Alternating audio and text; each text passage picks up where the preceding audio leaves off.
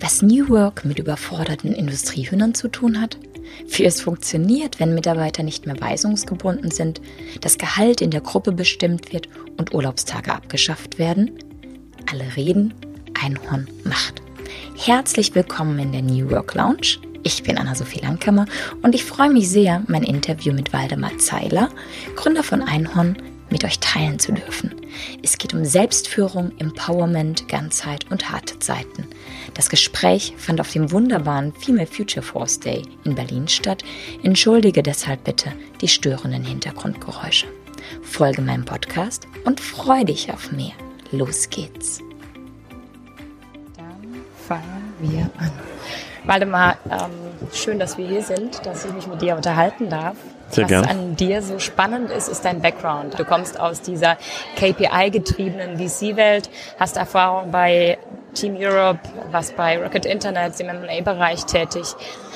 Heute bist du Gründer eines erfolgreichen Startups im Social Impact Bereich. Wie kam der Wandel? Der Wandel kam einfach mit einer massiven Frustration ähm, mit dem, was ich irgendwie zuvor gemacht habe. Ich habe einen Track immer irgendwie verfolgt und das war eben irgendwie, ich wollte mit 30 Millionär werden und ähm, bin sehr opportunistisch rangegangen. Habe gesehen, okay, da ist irgendwie ein Problem, das kann ich irgendwie lösen.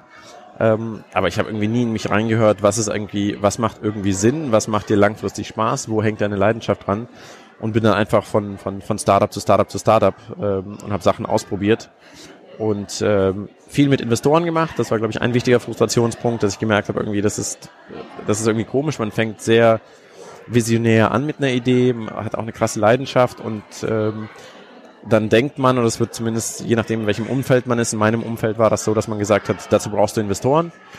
Und dann nimmst du die natürlich auf, hinterfragst es gar nicht großartig und dann merkst du so nach und nach, wie deine eigene Vision schwindet und immer mehr sozusagen die Vision ähm, der Investoren übernimmt. Und ähm, das habe ich viele Jahre gemacht, eben im Inkubatorbereich, was natürlich auf die Spitze getrieben ist, weil du generell da relativ wenige Anteile hältst. Und das hat mich einfach irgendwann mega frustriert. Und nach, ähm, nach äh, sieben Unternehmen, die ich gemacht habe, ähm, die meisten haben nicht geklappt, habe ich einfach, war ich einfach frustriert und ich wusste nicht, ob das das, was ich machen soll. Ich wusste, ich muss irgendwas ändern. Ich wusste, ich will mal irgendwas mit, mit Sinn machen, irgendwas, was tatsächlich irgendwie, was ich meinem Sohn erzählen kann. Also wir leben ja gerade in einer Ja. Zeit, wo wir so viel Abfuck produzieren, wo wir ähm, die Natur abfacken, wo wir die Leute abfacken, eine mega Ungleichheit haben. Und es ist einfach uncool. Und irgendwie da zurückzublicken in der Phase und dann fragt mich irgendwie mein Sohn, Mensch, du warst doch immer so ein Unternehmer und hast so ein mega Ego, was hast du eigentlich gegen die krassen Dinge unternommen, die eigentlich schief liefen auf der Welt? Hast du eigentlich nichts äh, gemacht? Und da konnte ich ihm nie eine Antwort geben. Und jetzt Ja. kann ich meinem zweijährigen Sohn eine Antwort geben und sagen, ich habe zumindest mal angefangen und es sieht ganz gut aus ähm, mit Einhorn. Und da muss man natürlich weitermachen. Aber Okay. Aber du unterscheidest dich trotzdem zu diesem typischen Social Entrepreneur. Ähm, vermutlich, also es gibt ja keine einheitliche Definition von, von Social Entrepreneur und manchmal vermeide ich das auch, diesen Begriff in, in, in den Mund zu nehmen. Jeder hat da irgendwie ein anderes Bild davon. Wir Ja. haben ganz bewusst uns für eine GmbH entschieden, wo wir sagen, wir wollen nicht irgendwie eine Non-Profit sein oder gemeinnützig und äh, sondern wir wollen das machen, was wir wollen. Wir wollen niemanden, wir sind niemand Rechenschaft schuldig und machen es ist aus eigenen ähm, aus eigenem aus eigener Überzeugung machen wir eben Sachen richtig und äh, versuchen die Welt irgendwie ein bisschen besser zu hinterlassen, als wir sie vorgefunden haben. In dem Zusammenhang benutzt du auch diesen Begriff ehrbarer Kaufmann, beziehungsweise eure Vision, die ihr nennt, diese Sustainability-Vision. Kannst du mir dazu ein bisschen oder uns mehr dazu erraten?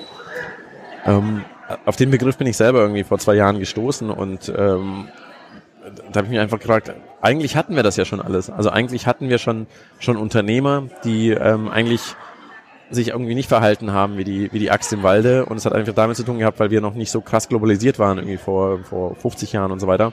Und wenn du dann jetzt als typischer ähm, zum Beispiel ein Metzger oder Handwerksbetrieb oder eine Bäckerei hattest in, in einem Ort ähm, und du hast dich eben mies verhalten, dann haben die Kunden das relativ schnell mitbekommen, ob du deinen, deinen Gesellen geohrfeigt hast oder wie auch immer, dann kaufen die Kunden einfach nicht bei dir. Und durch die Globalisierung ist es aber so verschoben worden, dass wir richtigen Mist fabrizieren können, unsere Waren irgendwo produzieren können in Asien unter widrigsten Bedingungen und keiner kriegt das mit und keiner zieht die Konsequenzen und die Unternehmer haben das auch nicht nachgefragt. Und für mich war das so, eigentlich ist es Back to Basics, diesen Begriff ehrbaren Kaufmann, ehrbare Kauffrau, ähm, das gab es ja eigentlich schon. Wir müssen einfach nur zu den Werten zurück und uns einfach vergewissern oder vergegenwärtigen, dass du dich einfach cool verhalten musst als Unternehmer. Und das ist einfach mega uncool und du bist halt ein, das, das funktioniert halt nicht, wenn du auf, zu Lasten der Natur und zu Lasten anderer Menschen dein Business aufziehst. Und das müssen wir uns wirklich vergegenwärtigen, weil es ist sehr leicht geworden, das vor dir wegzuschieben und sagen, hey, ich mache doch nichts Schlimmes. Meine Produkte kommen aus China, ja, aber wo genau? Was, was? Diese Frage stellen sich viele nicht. Und das versuchen wir durch unser Tun, durch unsere Initiativen eben auf den Screen zu bringen, zu sagen, es lohnt sich, ähm, ehrbarer Kaufmann zu sein oder ein Social Entrepreneur, aber nicht im klassischen Sinne. Also viele Social Entrepreneurs, das kreide ich an, das, deswegen habe ich mich da nicht äh, direkt wiedergefunden. Das sind so extreme Menschen, die irgendwas Gutes machen wollen, die eine krasse Vision haben, aber Business eigentlich teilweise böse sehen. Und das funktioniert halt auch nicht, weil dann ist es, ich, ich komme jedes Mal auf jede Social Kon äh, Entrepreneur Konferenz, jedes Jahr sind da andere Leute da, weil die pleite gehen, weil sie sich einfach nicht um die Business Aspekte kümmern. Ja. Ähm, und nur Impact reicht halt nicht. Und äh, du musst halt beides transportieren und das haben wir mit Einhorn ganz gut geschafft. Ähm, okay. Ja. Und eure Vision überträgt ihr ja selbstverständlich auch aufs People Management, auf diese Art von Interpretation von New Work. Ähm, was bedeutet das für euch? Also mir graust es allein schon beim Begriff People Management. Das sind so ja. Beispiel, da fängt es ja schon an, dass man ähm, das sind einfach Menschen, mit denen du zusammenarbeitest, alles. Also es ist alles in, praktisch so abstrakt in Systemen irgendwie zu, zu reden, irgendwelche Begriffe dafür. Am Ende sind alles Menschen, die kaufen, mit denen du zusammenarbeitest, mit denen du dein Kind bekommst, mit denen du essen gehst oder nicht. Und da ändert sich eigentlich nicht viel. Also das Erste, was wir machen, ist im Grunde all diese Barrieren, Hürden abbauen und ähm, und wir als als als Family, als Gemeinschaft müssen da gucken, wie wir irgendwie Sachen ähm, auf den Weg bringen. Und wir waren das einzige Neue, was wir gemacht haben mit äh, mit Philipp, meinem Mitgründer, wir haben gesagt, wir lassen, wir vergessen mal alles Alte. Wir sagen nicht, wir, wir wissen, wie es geht, wir wissen, was New Work oder wie auch immer diese Hype-Words äh, heißen, sondern wir lassen alles hinter uns und wir sind offen für Neues und für viele Experimente. Alles, was uns persönlich angekotzt hat in vorherigen Positionen, als Chef, ähm, als Gesellschafter, als äh, wie auch immer, das stellen wir einfach alles in Frage und versuchen einfach neue Sachen auszuprobieren, weil wir wissen nicht, wie es geht. Also wir haben nach wie vor keine Antwort auf, ähm, auf viele Themen, aber wir probieren vieles aus und dadurch kommen wir, glaube ich, der Wahrheit oder dem, dem idealen Bild etwas näher. Aber wir sind ganz am Anfang. Mhm. Was ich vorhin sehr spannend fand in deinem Vortrag, war diese Geschichte von diesem Huhn. Wir Menschen lieben ja Geschichten. Würdest du die bitte nochmal erzählen und deine Gedanken dazu teilen? Ähm, sehr gern. Das ist, war, im Grunde ist es für mich so, ich habe versucht mal so ein Bild zu finden dafür, was, was irgendwie Selbstbestimmung oder auch New Work irgendwie bedeutet. Und viele stellen sich das sehr romantisch vor ähm, sind sich aber der Konsequenzen überhaupt nicht bewusst. Und deswegen nehme ich immer dieses Bild von diesen Industriehühnern und wir alle sind durch unsere Erziehung, Kita, äh, Grundschule, Arbeitgeber ähm, im Grunde ein bisschen so wie die Industriehühner, die funktionieren müssen wie eine Maschine, die Eier legen am laufenden Band und alles praktisch ähm, in idealen, ähm, idealen Räumen irgendwie gehalten werden, damit wir möglichst viele Eier produzieren können. Und dann kommt dieses Thema Selbstbestimmung oder Thema ähm, äh, New Work und das bedeutet eigentlich, dass diese Hühner auf die, Wiene, äh, auf die Wiese gelassen werden. Ähm, und das klingt erstmal toll, aber die meisten sind total überfordert, weil man so ein Industriehuhn auf eine Wiese setzt, dann fällt es erstmal um, weil die Beine gar nicht, äh, die Muskeln sind gar nicht ausgebaut dafür, um diese, diesen massigen Körper zu tragen. Man wird sofort geblendet von der Sonne. Man weiß nicht, wo das Essen ist, weil es ist, muss man sich auf einmal selbst erarbeiten. Und da sind viele frustriert. Und das ist, das ist das auch, was bei Einhorn passiert ist und was bei vielen Firmen passiert ist. Man will diese Freiheit, aber man kann mit dieser Freiheit, mit dieser Verantwortung erstmal nicht umgehen. Deswegen muss man das, diesen Prozess idealerweise so angehen, dass man das Huhn dann unterstützt und dass man sagt, komm, wir machen mit dir ein bisschen Lauftraining, damit deine Beine mal fett, äh, ein bisschen kräftiger werden. Wir, wir zeigen dir, wie man eine Sonnenbrille aufzieht, wir zeigen dir, wo man vielleicht Futter findet.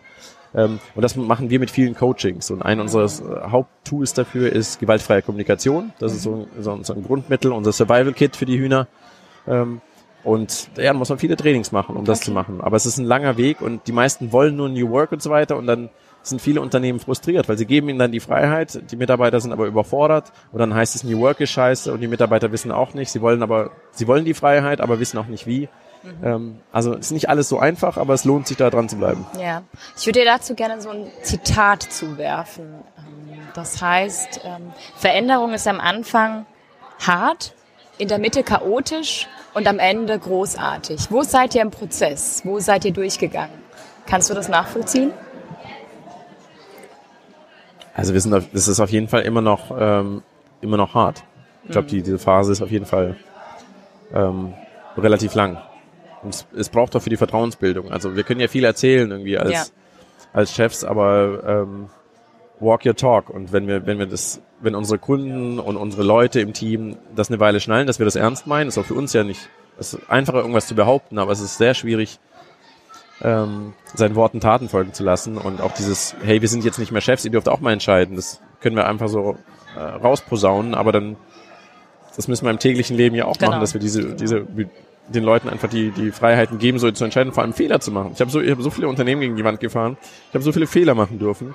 Ich kann nicht erwarten, dass irgendwie ein, ähm, ein Einhorn irgendwie jetzt sofort eine richtige Entscheidung trifft. Ich bin froh über jeden Fehler, den die machen, ähm, weil es halt die Lernkurve war, die ich auch gebraucht habe. Und solange das, der Fehler das Unternehmen nicht umbringt, ähm, ist es auch kein Problem. Und in der Regel trauen sich die, diese Freiheit zu geben, ist eigentlich total risikolos, ähm, weil die meisten sich eh nicht trauen. Also man muss echt animieren, überhaupt mal Entscheidungen zu treffen, überhaupt mal einen Fehler zu begehen, überhaupt mal ein Risiko einzugehen. Da sind die meisten risikoavers. Also Diese, diese Offenheit zu zeigen im, im Tun, meinst du? Und diese Transparenz dabei zuzulassen?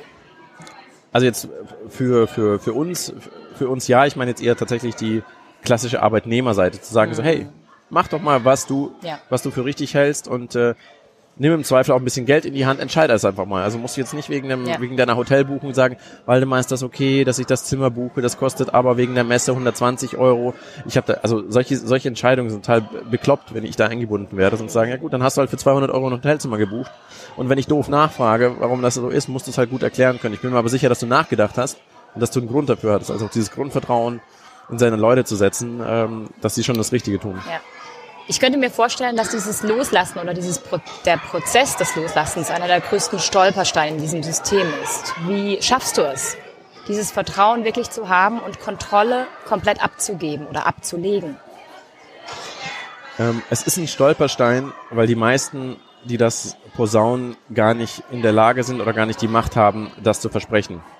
Ähm, weil wenn ein Geschäftsführer das behauptet, dann muss man wirklich checken, okay, kann er das überhaupt durchziehen oder wem gehört eigentlich die Firma? Weil wenn die Firma irgendwie zum Beispiel 80 Prozent Investoren gehört oder Aktionären oder jemand, der die Firma nicht leitet, dann kannst du das als Geschäftsführer einfach nicht behaupten oder durchziehen.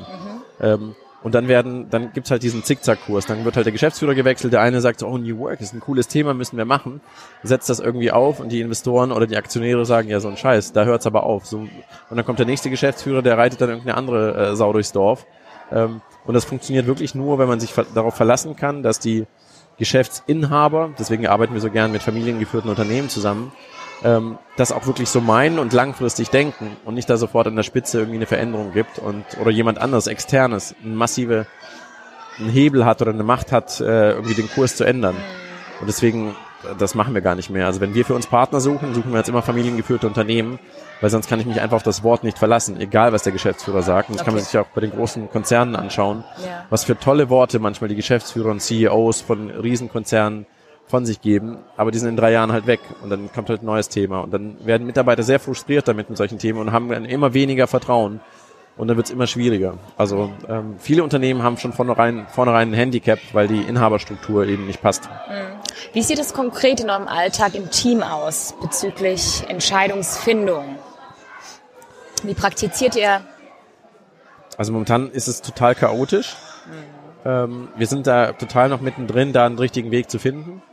Es gibt einige Leute, die nehmen sich dann Entscheidungen raus. Ähm, viel zu viel wird noch über uns gemacht, dass unser Rat ein, ein, also eigentlich ist kein Rat einholen, sondern da will man sich irgendwie Freigabe immer noch holen, Habt klassischerweise. ihr Regeln? Also die Hierarchie wurde aufgelöst, aber habt ihr ein Regelwerk, das praktisch den Rahmen hält? Weiß jemand, wer wen hinzuziehen kann, weil er einfach das Wissen hat und befragt dann denjenigen und entscheidet dann selbst oder wie, wie kann ich mir das vorstellen? Also es ist noch nicht konkret genug. Wir haben, ähm, wir haben im Grunde nur gesagt, dass man, ähm, ähm, dass man sich eben Rat holen muss. Und je schwerwiegender die Entscheidung, desto mehr Leute musst du eben befragen. Ja. Ähm, und das schon, ähm, aber wir, das ist auf jeden Fall eine Baustelle bei uns, die wir jetzt angehen müssen, weil jetzt immer lauter wurde. Wir haben am Anfang erstmal gesagt, so hier, ähm, es gibt- es gibt keine Chefs mehr und haben einfach mal ein Jahr lang geguckt, was passiert. Wie groß ist euer Team jetzt? Äh, wir sind jetzt knapp 20. Okay. Mhm. Und jetzt kommt aber langsam die Rufe, dass sie sagen so, aber ey, wie entscheidet man konkret? Und das ist irgendwie eine schöne Sogwirkung. Wir haben zwar einmal dieses chaotische Jahr jetzt gehabt letztes Jahr, wo vieles, wo wir einfach gesagt haben, wir lassen mal einfach mal was, wir gucken mal, was passiert, wenn wir die Hühner rauslassen. Aber wir können jetzt nicht den Hühnern direkt mit irgendwie, mit irgendwie Coachings kommen und sie müssen das erstmal erfahren, wie das ist, irgendwie komplett frei irgendwie sein zu können. Sie wollten ja auch alle diese Freiheit, das wäre ja, Ja. äh, auch gewollt. Und jetzt nach einem Jahr ist es so, dass man sich jetzt wieder nach Strukturen sehnt, nach gewissen Strukturen, nicht die alte Welt zurück will, aber dass man Strukturen will, auch wissen, wie man entscheidet und so weiter. Und jetzt fangen wir an, das langsam zu entwickeln und ähm, es auch niederzuschreiben, aber wir sind da noch mitten, mitten im Prozess. Okay. Jetzt sprichst du von gewaltfreier Kommunikation. Das ähm, steht so ein bisschen im Kontrast zu Konfliktmanagement. Ähm, wie geht ihr mit Konflikten um? Wie löst ihr diese? Ähm, also wir haben ein Format, das alle vier Wochen ähm, stattfindet. Das nennt sich Clear the Air Meeting, also Luft reine machen Meeting, wenn du so willst. Und ähm, das ist speziell dafür da, dass sich bestimmte Themen nicht irgendwie äh, groß aufbauschen können. Ist, ich stelle mir das immer vor wie so ein Schnellkochtopf. Und die meisten Unternehmen haben irgendwelche krassen Themen, aber die haben so einen Schnellkochtopf ohne Ventil oben. Und dann sammeln sich Themen an und sie lassen nie den Ventil irgendwie raus äh, oder lassen den Dampf nie raus und dann explodiert's. Dann kündigen Leute, dann hast du eine mega Fluktuation, du hast eine mega Unzufriedenheit, weil einfach dieser Schnellkochtopf mega unter Druck ist. Und GFK ist genau dieses Ventil und dieses Clear the Air Meeting ist das begleitet mit einem Coach und natürlich vielen Sessions vorher du Themen äußern kannst. Und dann geht's in die. Reihe um und dann sagt es, okay, wir nehmen erstmal auf, wer hat überhaupt ein Thema? Dann hast du das Thema mit dem ganzen Team oder hast du es mit einer speziellen Person? Okay, wie gewichtest du das Thema? Ist es eine Eins? So, ist okay, ist zwar nervig, aber ist okay. Oder ist es eine Zehn, dass du sagst, es macht dich fertig? Und dann nimmst du erstmal alles so auf, die Themen.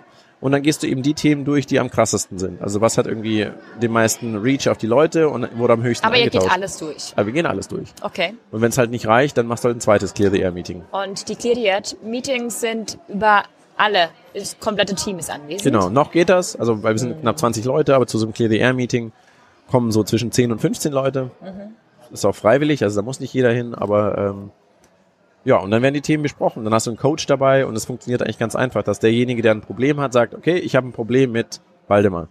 Ähm, das ist mein Thema und ähm, er hat dann praktisch, wird auch symbolisiert, indem du so einen Lautsprecher hast, ein Radio und derjenige, der das Problem hat, nimmt den Lautsprecher, ich nehme das Radio und ich höre zu.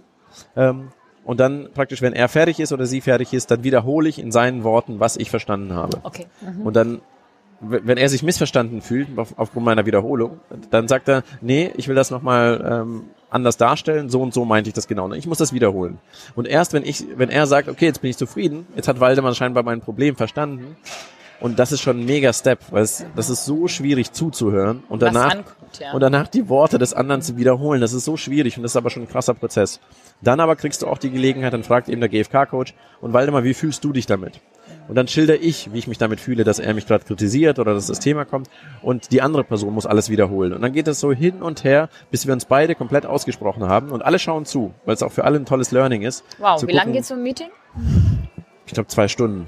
Ja, okay. Zwei Stunden. Und es fließen auch viele Tränen. Also es ist immer, ist immer cool, auch wenn, wenn, ja. wenn Tränen fließen. Das ist ein gutes Zeichen, das ist kein schlechtes Zeichen. Ähm, und manchmal gibt es nicht so viele Themen, dann ist es halt irgendwie zwei, drei. Manchmal fehlt auch diejenige Person, also ähm, und dann kann man das auch nicht machen. Aber das hilft total, dass eben dieser Schnellkochtopf immer wieder so ist Ventil immer wieder löst und der Druck raus kann. Ja. Und dann gibt es natürlich viele andere kleine Tools, die man lernen kann. Ähm, da kommt auch der Coach immer ein paar Wochen vorbei und bringt dann speziell ein paar Tools bei. Aber okay. wir alle sind da total sensibilisiert und können jetzt auch Konflikte manchmal auch ohne Coach machen, sondern setzt sich einer von uns als Mediator mit rein und, und kann das klären. Sehr spannend. Waldemar, wie geht ihr mit Zielvereinbarungen vor? Gibt's nicht. Gibt's nicht. Gibt keine ähm, Ziele. Gibt keine Ziele. Wie, wie kommt ihr ins Tun? Ähm, was motiviert euch? Wie geht ihr voran? Wie gestaltet ihr neue Produkte? Wie kommt ihr auf neue, neue Ideen? Ähm, wie haltet ihr es fest?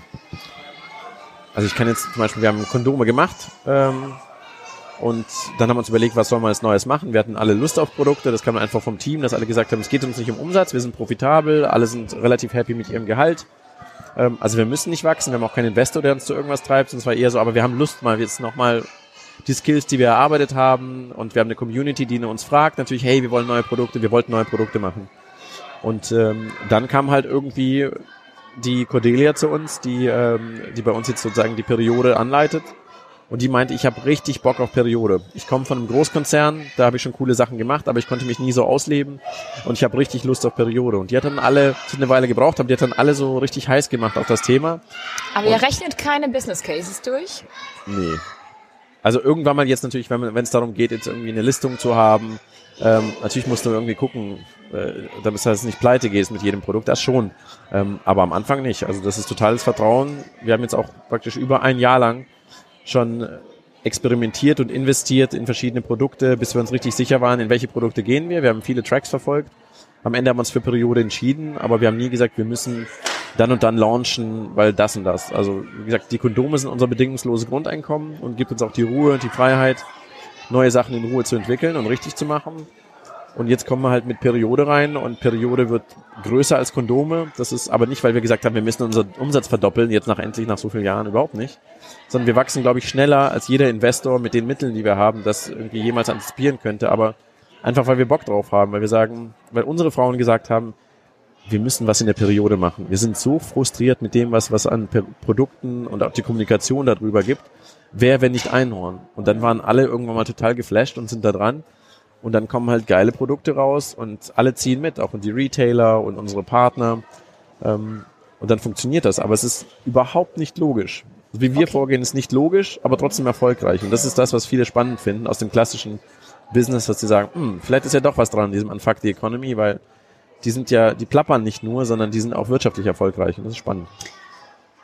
Wenn wir jetzt dein, deine Mitarbeiter, euer Team betrachten, ich will es ja jetzt gar nicht mal als Mitarbeiter bezeichnen, ähm, wie gehst du von der Erwartungshaltung dran? Also was, welche Leistung erbracht werden soll? Gehst du davon aus, dass jeder ähm, sein maximales Potenzial erschöpft und bist damit zufrieden? Kommuniziert ihr so dermaßen viel darüber, dass du keine Erwartungen stecken musst? Hast du eine Erwartung wenigstens in deinem Kopf, die du immer wieder abgleichst? Wie gehst du vor? Ja, natürlich habe ich Erwartungen. Ich, ich kommuniziere auch die Erwartungen nicht, nicht genug. Das merken wir immer wieder, dass man, dass diese typische, ach man, dann kotzt man sich aus, sogar mit dem Geschäftsführer und irgendjemand, ähm, aber man merkt dann so, ach krass, das ist, wir, wir reden jetzt so viel miteinander als Geschäftsführer irgendwie oder als Gründer, aber wir haben scheinbar nicht kommuniziert. Deswegen ist ja, deswegen regen wir uns ja drüber auf und deswegen müssen wir uns dann immer wieder diese Erwartungen zu formulieren. Das machen wir noch viel zu wenig. Ähm, und, aber natürlich habe ich irgendwie grobe Vorstellungen. Jeder hat irgendwie Vorstellungen, wie es geht. Und, ähm, und ich versuche die Erwartungen so viel wie möglich zu kommunizieren, mache es noch viel zu wenig, aber das sind dann eher so sporadisch. Ich komme irgendwie, ich habe keinen geplanten Tag und dann komme ich so ins Office und dann haben wir eine geile Kaffeemaschine und sage, hey, wer hat Bock auf einen Kaffee, aber Kaffee gibt's nur mit Gespräch. Und dann drehen die, äh, drehen die alle schon mit den Augen, aber das wissen die ja und dann setz, quatsche ich einfach mit den Leuten, trinken Kaffee, gehe mit dem Essen, so, aber das ist nicht so geplant Zielvereinbarung, Erwartungsgespräch, sondern ich gucke mir, wer ist gerade da, wer ist auch in einer coolen, coolen ähm, Stimmung. Also ich muss viel, in der Stimmung genau, sein. Auch viel mehr aus dem Gefühl heraus. Total. Und dann schnappt man sich jemand und dann sagt man, du, die Sache oder das ist vielleicht nicht cool gelaufen oder das wäre so geil, wenn du das und das machst. Aber das ist, ähm, das ist überhaupt nicht geplant. Und ähm, damit wirkt es auch nicht aufgesetzt. Weil diese ganzen Meetings, so Zielvereinbarungsgespräch pro Jahr, wer findet die eigentlich cool? sowohl der Chef, der rausgeht, als auch der, der Mitarbeiter, das kenne ich, weil ich auch auf der anderen Seite gearbeitet habe, sagt, what the fuck, was bringt uns dieses Meeting? Alle sind frustriert. Ähm, und es hat oftmals allein schon damit zu tun, dass irgendwie die, die Erwartungshaltung für dieses Meeting so negativ besetzt sind. Und stattdessen, wenn der Chef einfach mal sagen würde zwischendrin, du, lass uns mal auf den Kaffee gehen, lass mal quatschen, wie geht's dir eigentlich auf der Arbeit, äh, was hast du euch vor? Ähm, oder was hast du Erwartungen an mich und sowas. Sowas würde viel mehr bringen, weil es halt nicht so ein gezwungenes Meeting wäre. Und ja das versuche ich halt irgendwie relativ intuitiv an die Sachen ranzugehen, zu gucken, wo passt gerade. Aber wie gesagt, ich mache es viel zu wenig. Ich glaube, okay. ich, ich, bin wie, extrem Wie sieht schlecht jetzt euer, euer Tag aus bezüglich Arbeitszeit? Also ich meine, ihr habt die komplett, das komplette Regelwerk sozusagen abgeschafft. Ähm, tatsächlich in der Umsetzung, ähm, von wann bis wann seid ihr anwesend, wenn du sowas komplett offen gestaltest? Kann ich gar nicht sagen. Also es ist jeder ist, ist total unterschiedlich. Also ich habe, ich arbeite so wenig wie noch nie, glaube ich, in meinem Leben. Ähm, und auch total, total frei. Jeder kann kommen und gehen, wann er will. Das ist manchmal führt es auch zu Problemen. Also jetzt haben wir durchaus Zeit, wo wir sagen, es wäre schon cool, wenn ab und zu mal jemand auffindbar ist oder zumindest mal sagt, wann, äh, wann er überhaupt mal da ist. Aber generell ist jeder total in der Selbstverantwortung, ähm, seinen, seinen, seinen Job so zu organisieren und zu machen. Und deswegen aber ihr sitzt nicht um 22 Uhr nachts noch zusammen und äh, nee, das, das jeden ist, äh, Tag. Also da, davon nee. habt ihr euch wirklich gelöst. Also in der Regel findest du ab 17 Uhr nimmst rapide ab die Anwesenheit, wenn mhm. überhaupt mal jemand da ist. Mhm. Ähm, nee, ich glaube, es gibt natürlich jetzt irgendwie Cordelia bei Periode, einfach weil sie jetzt sozusagen der Intrapreneur ist die denkt die und brennt. lebt und schläft ja, das Ding und ja, die arbeitet noch zu Hause weiter oder macht irgendwie Beantwortung von Insta-Stories drei Stunden und hups ist auf einmal elf irgendwie im Office. Ähm, natürlich gibt's das auch, aber wir versuchen generell eine, eine familienfreundliche Firma zu sein, weil wir sagen, du, uns geht's jetzt nicht irgendwie so mega Gas geben, damit wir in sieben Jahren einen Exit machen können, sondern wir sagen, du, wir wollen noch 50 Jahre existieren. Das heißt, wir wollen, dass unsere Mitarbeiter nicht verbrennen, wir wollen, dass sie ihr Privatleben sozusagen mit reinbringen können, weil wir, weil ich auch glaube, dass es wirtschaftlich viel spannender ist eben dieses Wissen, dieses Know-how nicht zu verlieren, indem man Leute so ausbrennen lässt, dass sie dann nach zwei Jahren gehen. Da muss man sich jemand Neues suchen. Und das sind viel höhere Kosten damit verbunden, als lieber mal die Leute Leute sein lassen, ihnen Freiheiten geben, Urlaub so viel sie wollen. Wir machen viele Offsites, wir nehmen sie raus, wir gönnen ihnen viele Annehmlichkeiten. Den Rekrutierungskosten und von dem kompletten Prozess, den habt ihr ja so gut wie abgeschafft. Ja, ja. gibt's nicht. Also, und selbst wenn wir, ähm, wir haben zum Beispiel einen CFO gesucht. Mhm ähm, da kriegen wir halt Bewerbungen ohne Ende. Wir müssen eher gucken, wie wir den Flow reduzieren. Und alle kennen uns schon durch diese, diese, die, die Strategie eben oder durch unser Storytelling, durch das Offensein kennt uns jeder. Wir haben nicht das Problem, dass jemand sich bei uns bewirbt und dann gibt es einen krassen Kulturschock. Mhm. Natürlich sind wir anders, wenn wir, wenn sie uns selbst erleben, aber wir geben relativ viel von uns preis. Und die Leute, die zu uns wollen, wollen wirklich zu uns, wegen, weil wir irgendwie Einhorn sind und wie wir agieren. Und deswegen haben wir kein klassisches Recruitment. Und wenn wir mal eine Stellenanzeige haben, dann wird die überflutet. Also haben wir so kleine Tricks, um das zu reduzieren, um die richtigen Einhörner rauszufiltern.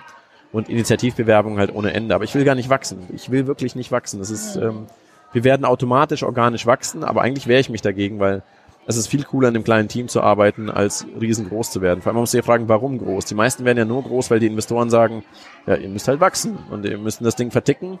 Und es klingt halt besser, wenn da, das heißt 500 Mitarbeiter statt irgendwie 20. Aber da wir das nicht haben, ist für mich bedeuten mehr, mehr, mehr, mehr Leute einfach viel mehr Aufwand und viel mehr menschliche Kontakte, die ich vielleicht jetzt gar nicht abdecken kann. Ja, ja. Sehr spannend ist dieses Thema Bezahl- und Anreizsystem, das ihr praktiziert. Was kannst du uns dazu verraten?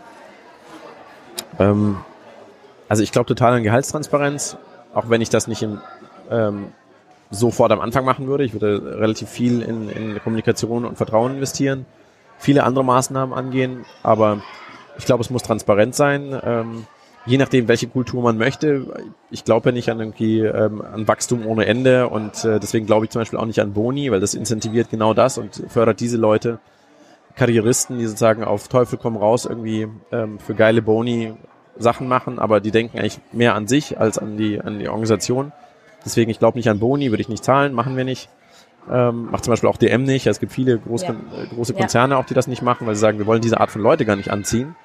Ähm, und ähm, ja, ansonsten gesunder Menschenverstand. Wir haben einfach geguckt, was sind die Lebenserhaltungskosten in Berlin, weil das sind hauptsächlich äh, fast alle sind ja aus Berlin. Und was können wir da zahlen? Was hört sich fair an? Wo deckeln wir das? Also du kannst maximal dreimal so viel verdienen. Und ihr sitzt, als Chef. 20 Leute sitzen in einem Raum und sprechen offen über Gehaltswünsche und die Realisierbarkeit? Ja, also am Anfang waren natürlich weniger und das ist ein, äh, ein, wirklich ein Fass, das Thema. Also es ist auch bei uns krass explodiert und gab viele Tränen und ist sehr, sehr mit Emotionen behaftet. Das muss man sehr vorsichtig angehen. Wir haben das äh, relativ naiv äh, einfach angegangen, aber da waren wir noch zehn Leute. Ähm, und inzwischen reden wir nicht mehr über 20 Leute, sondern wir haben gesagt, wir müssten das, äh, das führt zu Chaos. Einfach 20 Leute und sag mal, was du willst ähm, sondern wir haben inzwischen Gehaltsrat wählen lassen, dass wir sagen, wir stellen, du kannst Leute nominieren, denen du vertraust, okay. und es sind dann drei Leute aktuell, ähm, und die beschäftigen sich mit den Themen und die mhm. führen Individualgespräche und lassen dann praktisch grobe Entscheidungen auch von Team absegnen, aber kommunizieren sehr viel und machen auch viel okay. individuell. Und so haben wir versucht, das Thema zu tackeln, weil eben diese großen Gespräche, die funktionieren nicht. Da sind so mhm. viele ja, da sind einfach so zu viele, zu viele Fallstricke irgendwie äh, drin und das wir können immer noch nicht abstrahieren irgendwie, weil Lohn bedeutet die Bewertung deiner Person. Lohn bedeutet die Bewertung von allem, was du darstellst. Ja. Und äh, da macht eine kleine Nuance wahnsinnig viel aus, gerade in im Vergleich zu jemand anders. Also oftmals ist ja gar nicht die Zahl, sondern, sondern zu gucken, wie viel verdient der. Also ist der ein besserer Mensch, besserer Arbeiter, besserer irgendwas als ich. Bewertet, ja. ähm, und da hat jeder eine andere Skala und jeder verbindet was anderes mit dem Gehalt. Und deswegen mhm das ist wahnsinnig schwer, äh, da, da reinzugehen, ohne ein bisschen Training zu haben. Okay. Wie siehst du jetzt heute deine Rolle im Vergleich zu deiner Rolle in, als CEO in den früheren Startups? Was hat sich verändert? Was machst du heute mehr oder weniger? Ich mache viel weniger Micromanagement. Ich mache, ich versuche irgendwie so viel Zeit wie möglich eher in Visionen äh, zu stecken, in ähm, Netzwerke, in, in Partnerschaften aufbauen viel Mentoring. Also ich sehe mich eher als Mentor sozusagen innerhalb der Firma, wo ich anderen helfen will, cool und erfolgreich zu sein. Ja, mhm. und zum Beispiel bei uns jetzt im, im Periodenteam, unsere Frauen machen das und ich finde das total geil, mhm. weil ich will, dass die auf die, das nächste Cover soll eine Frau sein, irgendeine Frau aus Einhorn oder am besten irgendwie das Team. Ähm, das wäre halt wichtig, weil das ist irgendwie, das brauche ich für mein Ego nicht mehr und für meinen nächsten unternehmerischen Step ist nicht so, ich muss erfolgreich werden, sondern die wahre Herausforderung liegt darin, irgendwie dein Team so zu empowern, dass es aus sich heraus coole neue Ideen entwickelt und andere Leute aufs Cover kommen, das Team aufs Cover kommt, weil dann kann ich mich immer mehr zurücklehnen und immer mehr das machen, was mir eigentlich liegt und äh, immer weniger arbeiten auch. Und das ist, ähm, das ist cool. Was mich noch sehr interessieren würde, ist, wie verändert sich jetzt durch diese Herangehensweise mit oder von Führung, von Zusammenarbeit, von Offenheit, von Transparenz, wie verändert sich das gefühlte ja, die, das gefühlte Dasein von, von den Mitarbeitern. Ich sage jetzt mal, wenn wir jetzt die, die erlebte Ganzheit ähm, von dem Individuum betrachten, wenn wir Potenzialentfaltung betrachten, wenn wir, wenn wir sehen, geht die Maske wirklich runter, wird man wirklich zu sich selbst. Siehst du da große Schritte? Hättest du das so erwartet? Ähm, ich sehe, ich sehe große Schritte, aber sie kamen nicht so schnell, wie ich dachte. Okay. Also, es braucht einfach viel, viel mehr Zeit, weil Vertrauen einfach wahnsinnig viel Zeit braucht. Diese, langsam merkt man es und es geht einem dann natürlich viel zu langsam, dass man sagt, oh, jetzt ist ein ganzes Jahr vorbei, wir haben so viel investiert in Coachings, in den ganzen Psycho-Quatsch. Wann kommen endlich die Resultate? Und das ist halt nicht ein Jahr. Es kann sein, dass es drei Jahre braucht. Ja. Ähm, aber in dem Zeithorizont, hey, wir wollen 50, äh, 60, 70 Jahre alt werden, das sind diese zwei, drei Jahre Investment auch wurscht. Und das muss man nicht immer sagen und da eben sagen, okay, wir glauben einfach dran und wir machen da weiter. Und äh, man sieht voll die Schritte. Also es, ist ein, es gibt ein paar Leute, die sich richtig krass entwickelt haben. Manchmal sieht man es auch nicht sofort, je nachdem, mit welchen du ja. natürlich auch enger zusammenarbeitest. Und ähm, also gerade irgendwie bei uns in der Nachhaltigkeit, Elisa hat irgendwie Nachhaltigkeit angefangen, hat es von mir übernommen als Gründer da und äh, ich habe sie einfach ins, ins, Wasser geworfen. Sie waren einfach in Malaysia, ich hatte alle Kontakte in Malaysia zu den Bauern, zu der Produktion und sie kam dann einfach hin, ich habe sie reingeworfen, zwei Tage Intro und habe gesagt, jetzt bleibst du da einfach mal einen Monat und musst dir dein eigenes Ding erarbeiten, ohne zu wissen, was passiert. Und inzwischen ist sie halt, leitet sie diese Abteilung und wir haben da ähm, drei andere Leute drin und ich merke voll, wie sie aufblüht und das hätte ich nie gedacht. Also als wir sie eingestellt haben, wusste ich nicht sozusagen, wie viel Potenzial in ihr steckt und jetzt merke ich, wie sie krass aufblüht. Selbe irgendwie bei Cordelia, bei der Periode. Ähm, und das macht für mich jetzt richtig Spaß, wenn ich sehe, dass die aufgehen, dass die Sachen siehst interpretieren. Du eine andere, siehst du ein anderes Niveau an Glücklichkeit, an Zufriedenheit? Ähm, ich glaube ja, aber ähm, also das kann dir jeder, jeden, den du fragst, der irgendwie ein Jahr lang bei Einhorn war, der wird sagen, ich bin zwar happy, dass ich bei Einhorn bin, aber so anstrengend war mein Berufsleben noch nie. Ähm, weil wir die Leute halt aus ihrer Komfortzone zwingen und wir zwingen sie mit sich selbst irgendwie zu kommunizieren und auch zu kommunizieren, wer sie sind. Und das ist mega anstrengend. Also die, deswegen, die Arbeit bei Einhorn ist mega anstrengend, aber wir glauben halt, dass, dass sich das Investment lohnt und dass man dann auf ein Level kommt, ähm, wo man, man wo du selbst sein kannst und wo du dich verwirklichen kannst. Aber das ist erstmal anstrengend, weil wir alle nicht unsere Maske runterlassen wollen. Und bei Einhorn gibt's halt direkt in die Fresse, wenn du die Maske nicht runterlässt. Und dafür haben wir unsere Kommunikationstools. Und deswegen gibt's viele Heulerei. Und es ist auch nicht für jeden was. Manche sagen mir, das ist mir alles zu ESO, was jeder macht, oder zu Psycho. Ähm, und dann ist auch okay. Also wenn jemand dann sagt, ich habe keine Lust mehr drauf. Aber das ist für uns halt total wichtig. Ich will die Person sehen, die dort arbeitet oder die, mit der wir gemeinsam Sachen machen, weil das ist kein Zusammentreff äh, zeitlich begrenzt, um gemeinsam Kohle zu machen. Das ist halt nicht, sondern wir wollen, wir wollen in zehn Jahren will ich den Friedensnobelpreis für die erste For-Profit-Company haben. Und wenn man so solche hehren Ziele hat, dann muss man sich auf die Leute verlassen können und auch darauf verlassen können, dass sie coole Sachen machen wollen zusammen. Und ja, also es ist mega anstrengend bei uns. Andererseits ist es auch mega locker. Also jeder kann kommen, wann er will, Urlaubszeiten und so weiter. Jeder ist total frei. Aber diese Freiheit erfordert auch eben ganz viel Verantwortung und die, äh, mit der muss man erstmal umgehen lernen. Aber keiner würde zurückswitchen wollen. Also wir haben jetzt, wir haben mal diskutiert so, weil sich Leute beschwert haben, dass man nicht immer jeden auffindet für die Projekte und man sagt, sollen wir jetzt Homeoffice abschaffen oder so. Nein, nein, nein, auf keinen Fall. Das ist, darum geht's nicht. Mhm. Ähm, weil alle diese Freiheit krass genießen. Okay. Und, ähm, Aber wo siehst du die Grenzen des Systems? Die Herausforderung? Die Herausforderung. Das ist ähm,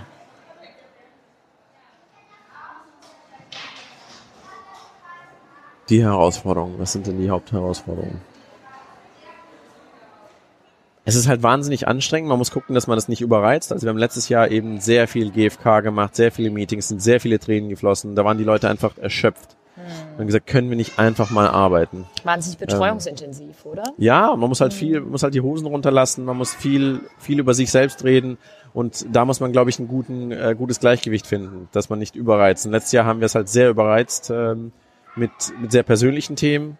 Und deswegen sind jetzt aber die Leute auch froh, jetzt wirklich am Produkt mal zu arbeiten. Aber du darfst trotzdem bei all dieser ganzen äh, Produktliebe und dem ganzen Produktdrive nicht vergessen, ab immer die andere Seite auch mitzuziehen. Also da ein gutes Gleichgewicht zu finden zwischen persönlicher Weiterentwicklung, auch Entwicklung als Firma mhm. und, ähm, und dem täglichen Tun, was man hat.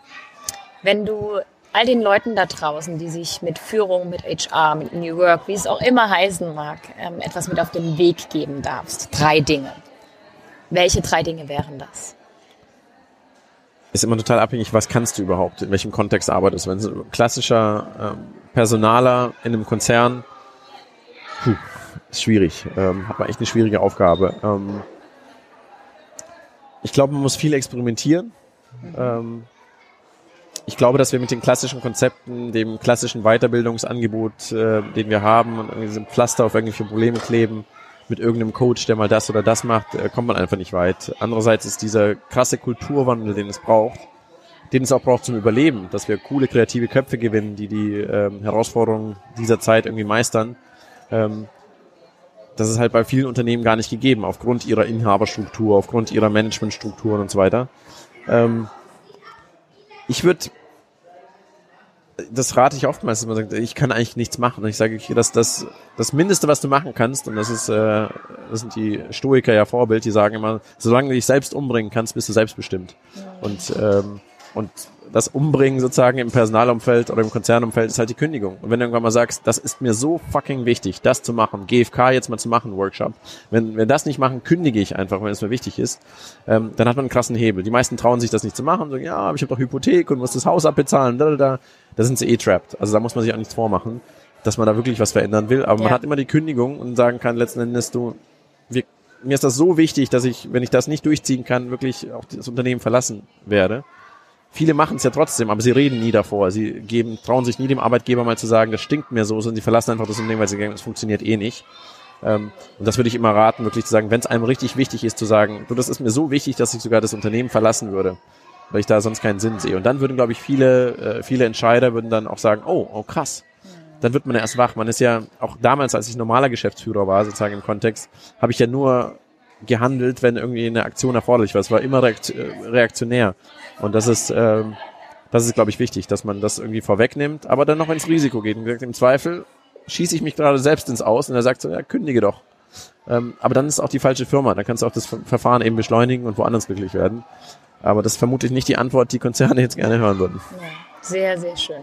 Vielen, vielen Dank, Waldemar. Sehr ich gern. hoffe, es werden, oder wir, inklusive uns, es sind ganz viele glückliche Hühner auf dieser grünen Weide.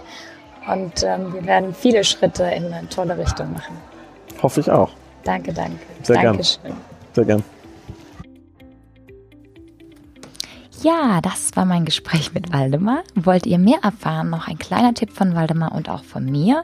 Frederic Laloux liefert in seinem Buch Reinventing Organizations einen Leitfaden für sinnstiftende Formen der Zusammenarbeit.